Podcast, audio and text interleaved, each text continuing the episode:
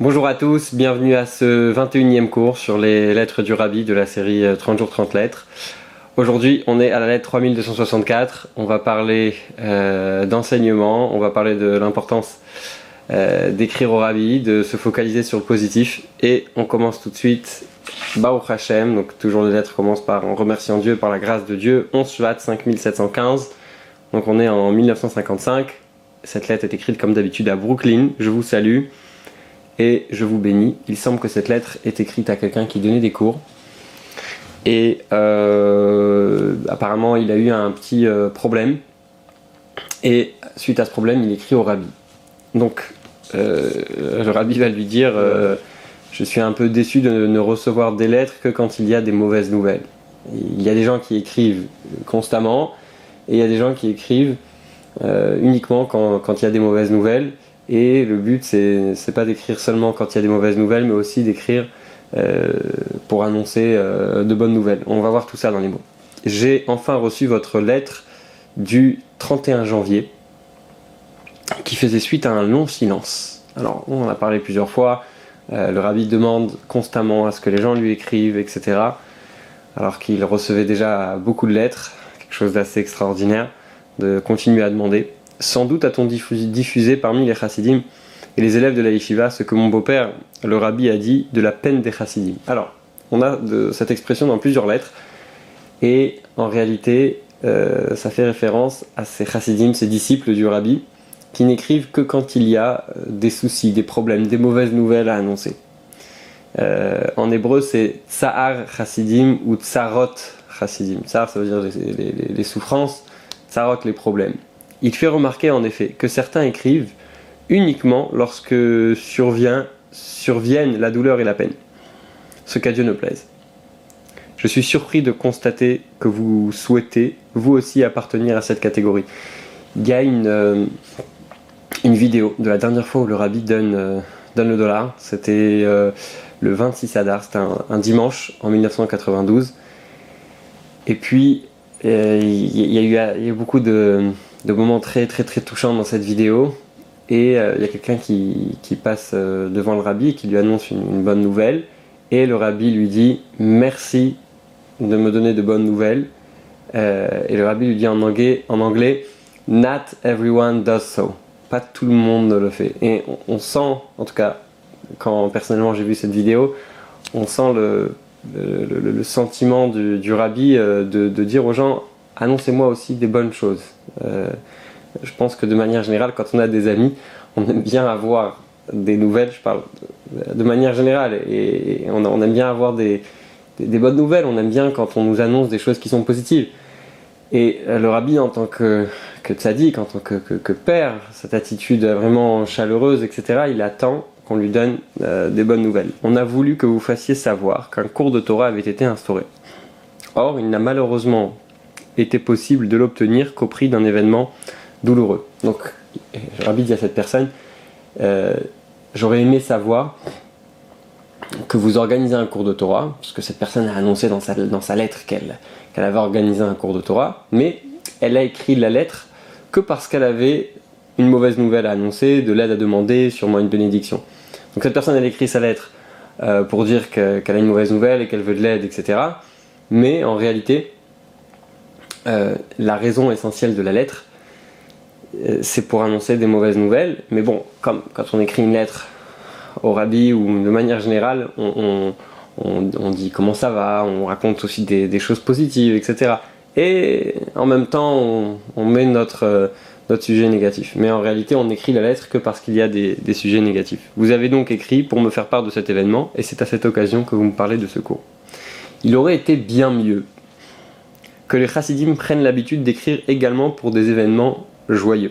Alors, quand on lit la lettre en hébreu, on a un peu l'impression que le rabbi dit à cette personne euh, si vous m'aviez écrit pour des choses joyeuses, vous avez pris si vous aviez pris l'habitude de m'écrire plus souvent et pour des choses joyeuses, eh bien vous n'aurez pas eu à m'écrire pour des choses négatives. Alors, a priori, à la première lecture, quand on lit ça, on se dit bon, euh, le rabbi est en train de lui dire euh, si tu m'avais écrit plus souvent, eh bien, euh, il n'y aurait, pas eu de, soucis, il n'y aurait pas eu de, mauvaises nouvelles à m'annoncer. Alors, il y a deux, deux écoles. J'ai entendu le cours du Rav Taub, il a, il a expliqué cette lettre et il a dit que en réalité, quand cette personne écrit quand n'importe qui écrit de, manière euh, récurrente au rabbi, eh bien, il va s'habituer à euh, annoncer des bonnes nouvelles et donc à se focaliser sur le bien. Et donc, avec ce, focus sur le bien, le mal va s'écarter.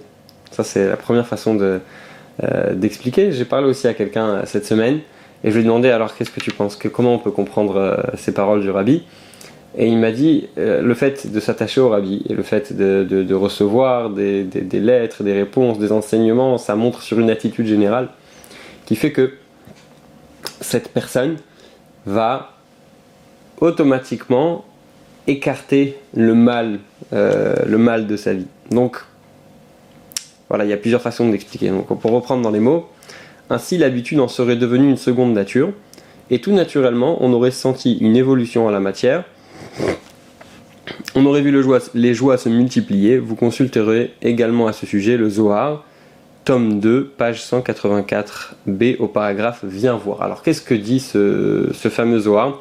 Il est amené dans, une sikha du rabbi très très connue sur le sujet du bitachon, de la confiance en Dieu. Euh, d'ailleurs, j'ai consacré toute une série de cours à, ce sujet basé sur le livre, le livre Chovot Alvavot qui parle de, qui a une section entière consacrée à la confiance en Dieu, au bitachon. Et euh, dans ce Zohar-là, c'est écrit que ce qu'on fait en bas a une influence sur ce qui se passe en haut. C'est un peu comme euh, un enseignement du Baal Shem Tov qui, euh, qui, a été mentionné dans les cours précédents, qui dit Hachem Tzilcha, Dieu est ton ombre. Vous savez, l'ombre, ça suit notre ça suit euh, notre corps. On bouge la main, l'ombre de la main euh, bouge. Et eh bien, c'est exactement la même chose avec les mondes spirituels et le comportement de Dieu. Si une personne est, heureuse, eh bien, Dieu va lui donner des raisons d'être heureux. Si une personne est malheureuse, malheureusement, ça va être euh, le contraire qui va se passer. Donc, Rabbi dit à cette personne, soyez heureux. Faites ce qui est en votre possible pour être heureux. Et Dieu, de son côté, il va faire son travail pour que, pour que vous, vous ayez des raisons d'être heureux.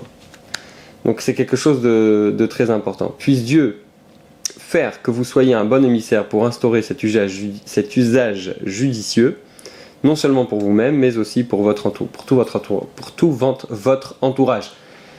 Euh, donc il encourage cette personne à le faire, mais aussi les gens qui l'entourent. Euh, on a vu une idée ici, euh, l'idée de la seconde nature, c'est une idée qui est apportée dans le Tanya, que lorsqu'on prend l'habitude de faire quelque chose, eh bien, avec le temps, ça devient une seconde nature. Et il y a une idée en psychologique, le Raftab a amené que, j'ai beaucoup aimé, que, euh, alors, j'ai cherché, j'ai pas trouvé euh, euh, la traduction exacte en français, peut-être que ça a un nom très exact en français, mais en tout cas, l'idée c'est la suivante. Dans l'éducation, on a quatre étapes pour apprendre quelque chose, pour adopter un comportement. Au début, on a avant de connaître quelque chose, avant de connaître une idée, avant de s'habituer à, un comportement, on a l'inconscience de notre incompétence. C'est-à-dire qu'on a, on est inconscient de ne pas être capable de faire quelque chose. C'est-à-dire qu'on ne se rend même pas compte que, euh, qu'on a un problème en réalité. Ça, c'est la première étape. Deuxième étape, c'est la conscience de l'incompétence. Ça veut dire qu'une fois qu'on nous explique l'idée, là, on se rend compte, ah, ah, il faut que je fasse ça.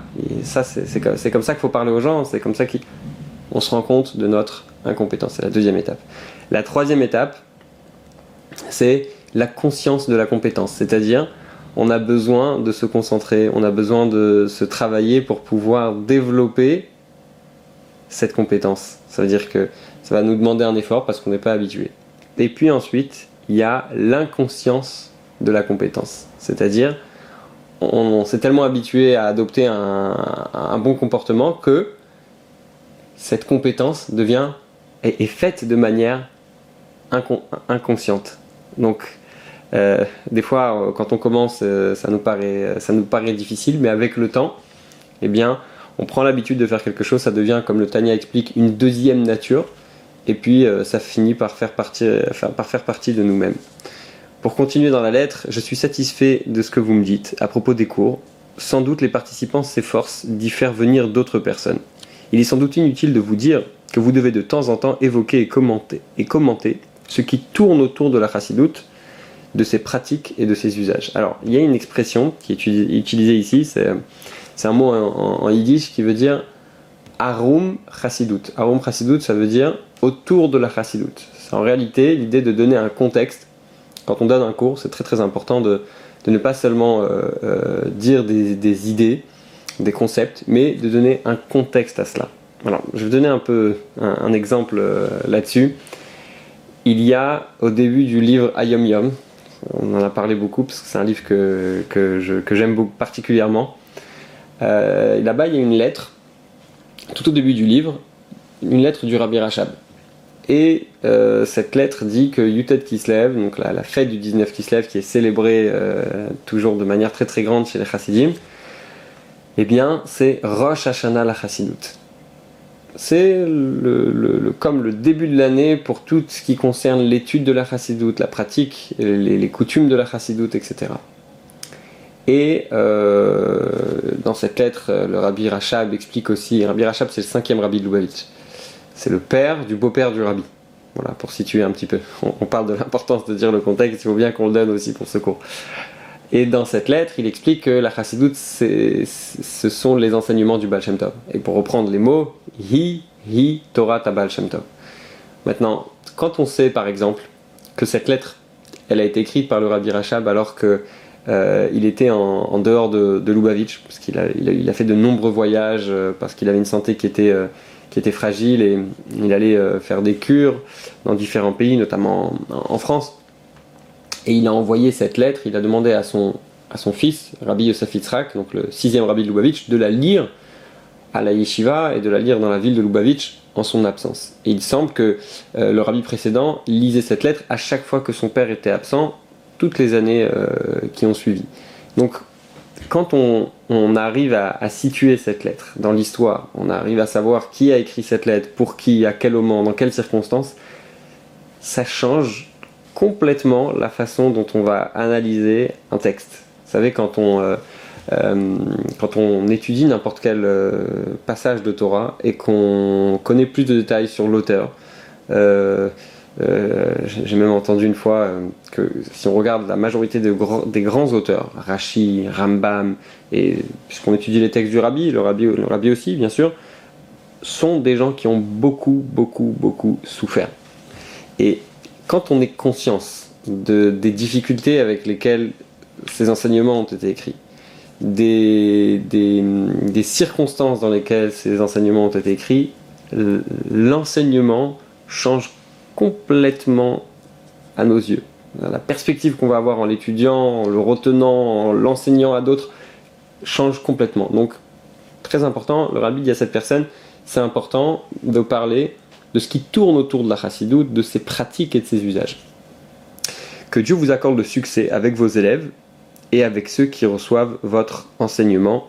Vous m'interrogez sur la dîme, donc la dîme c'est le maaser, vous savez, il y, a une, il y a une coutume de donner 10% de ce que l'on gagne, euh, que vous prélevez, et sans doute est-ce en fait d'un peu plus de ce montant qu'il s'agit, car nos sages disent que l'on n'établit pas un compte précis à propos de la tzedaka. Vous pouvez effectivement prélever sur cette dîme la participation aux collectes du Dishvat, du Purim et du, du 12 Tammuz avec ma bénédiction pour donner de bonnes nouvelles dans tout cela. Donc le rabbi encourage cette personne à donner à la fin de cette lettre un petit peu plus de tzedaka. Et cette lettre finit avec ma bénédiction pour donner de bonnes nouvelles de tout cela avec la signature du rabbi. C'en est fini pour cette lettre. Je vous dis à demain pour une nouvelle lettre.